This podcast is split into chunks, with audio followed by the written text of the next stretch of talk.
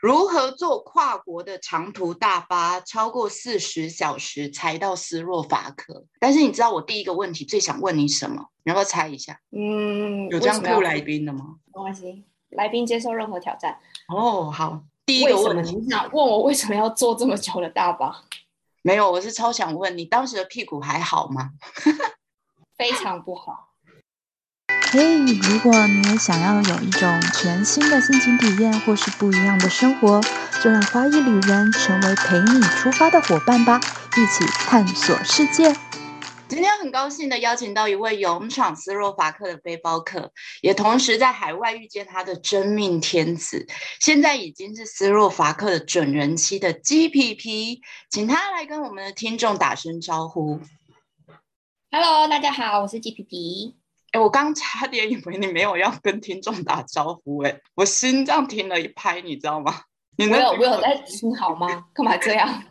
好，其实我本来要请他用斯洛伐克语跟听众打招呼的，但是他说这是让他怨念太深的一个语言，怕那个怨念传到大家的耳朵就不好了。所以，但是他非常非常的厉害，会很多种语言。他本身呢，母语是什么？回答一下。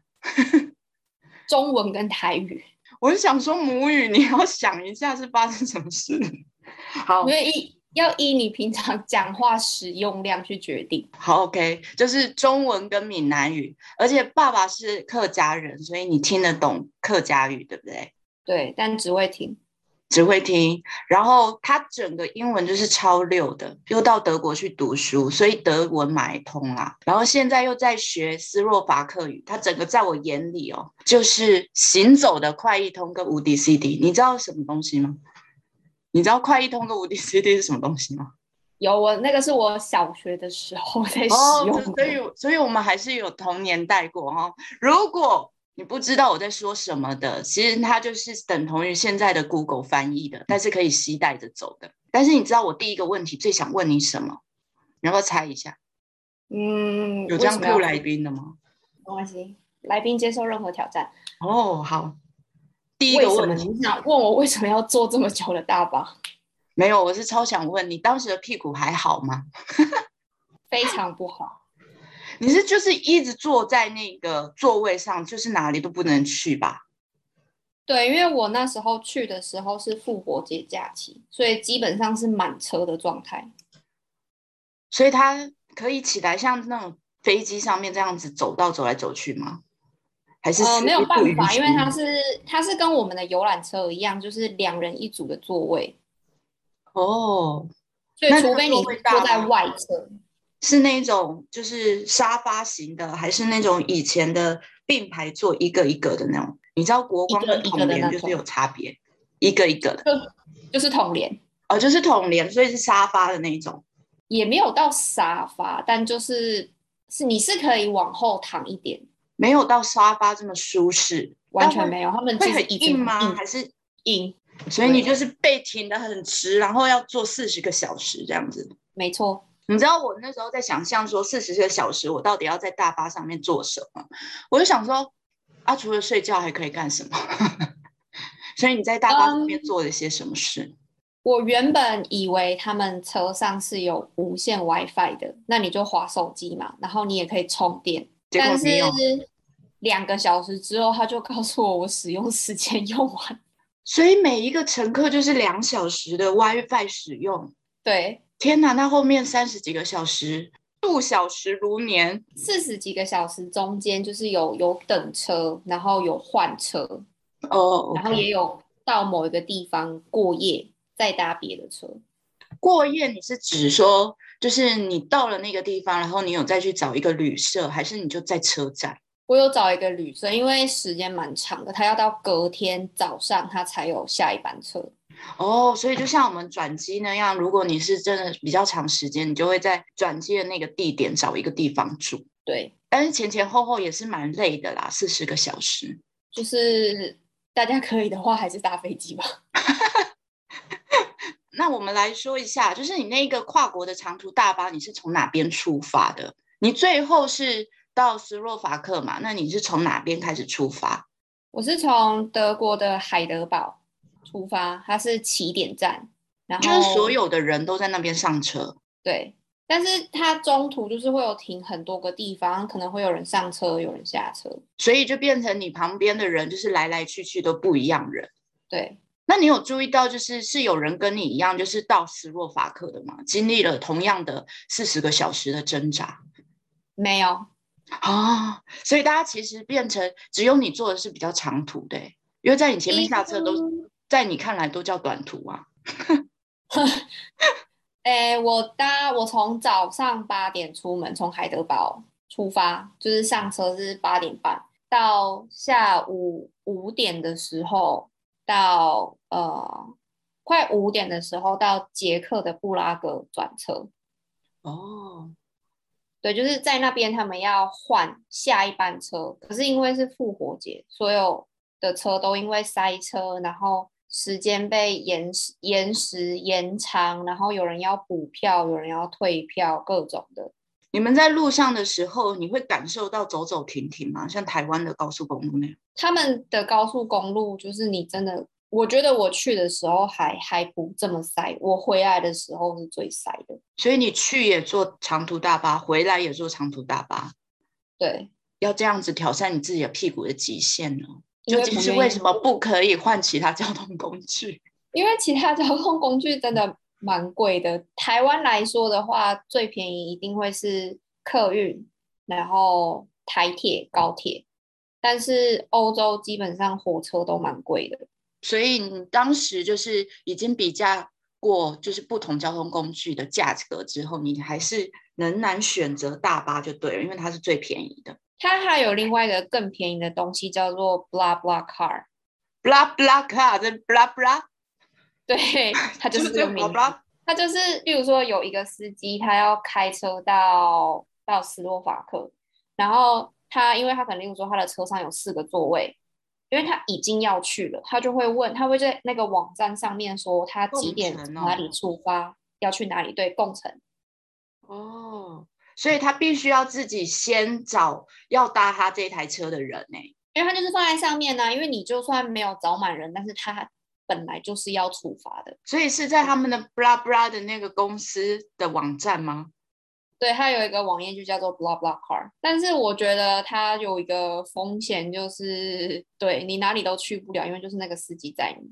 也是，就是你必须看你要不要承担这样的风险，或者是你们其他三人约好，然后去搭司机的车，就变成司机要承担风险。对，就就是 对啊，如果也不知道他会载到谁呀。对，所以假设车上其他其他的人你也都不认识，但是看起来又都凶神恶煞。但是这个就是一个人，如果自己当背包客去的话，真的要小心挑选。好，所以你选择长途大巴的原因是因为就是太贵了，所以你就选择一个相对便宜又你觉得是安全的交通工具去。那你在经历了这么长的磨难之后，你踏到斯洛伐克的土地上的时候，第一个念头到底是什么？我想要洗澡睡觉。所以在丑哎，在车上可以上厕所嘛？对不对？车上有厕所，可是你要想，他从早上八点，我到斯洛伐克真正踏入他们首都的时候是隔天晚上十二点半。晚上十二点半。所以你是说在车上已经超过十二个小时了啊？然后大家就是只有一个厕所，只有一个厕所，厕所。对，然后那个司机也不会去亲他啊，司机也没空亲他这样子。他有，因为司机还是要休息，因为像他们这么长途的车啊，他们车上会有三个司机啊，就是他会换司机，不会让他疲劳驾驶。对，但是没有人会去请，就是。就是另外两个，他也没有打算要去做这件事，就对了。对，他就觉得我的本分就是当司机，而不是当清洁厕所的人。从德国要跨境捷克的时候，我后面其实基本上已经不去厕所了。臭气熏天了吗？就是对，里面蛮精彩的。对不准。除了除了那个，还有就是其他问题，我不太懂。就是垃圾桶没满，但是卫生纸四周都是那个。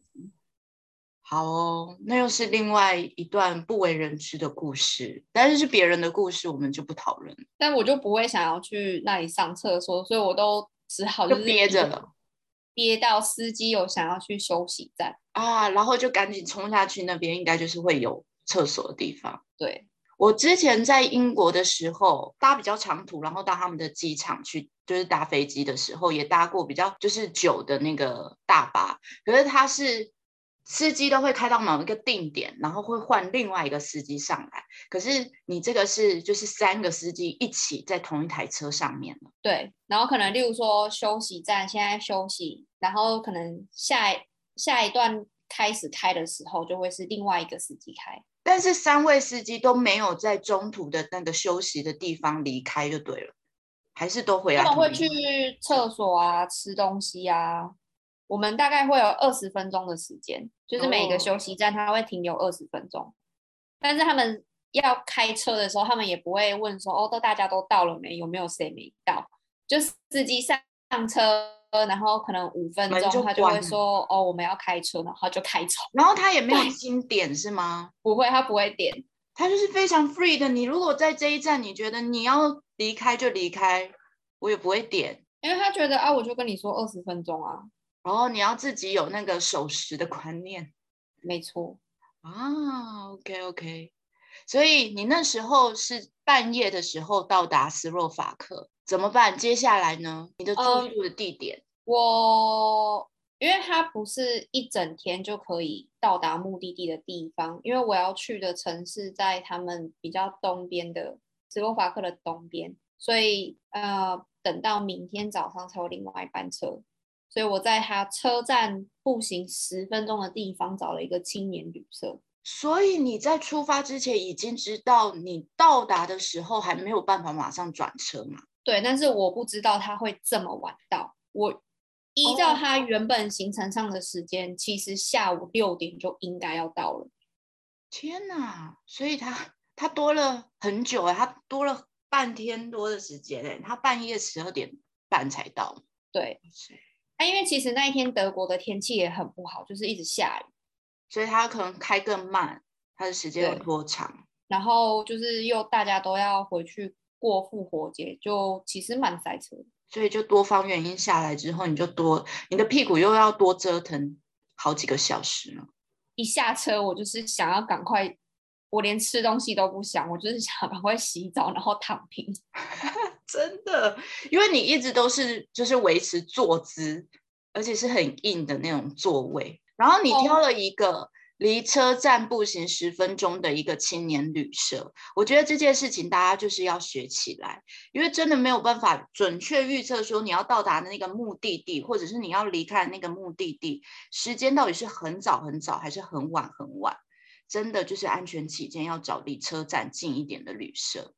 你知道我有一次。就是我要离开，我那次是要离开法，呃，我要飞回台湾，然后我的行李又超多，因为反正就是要飞回来了。结果我在离开之前重感冒，反正我也不知道为什么每次去都会重感冒，对不对？然后我要回来的时候就是重感冒，然后我又很多东西，然后我要先把它推到那个法国的那个捷运。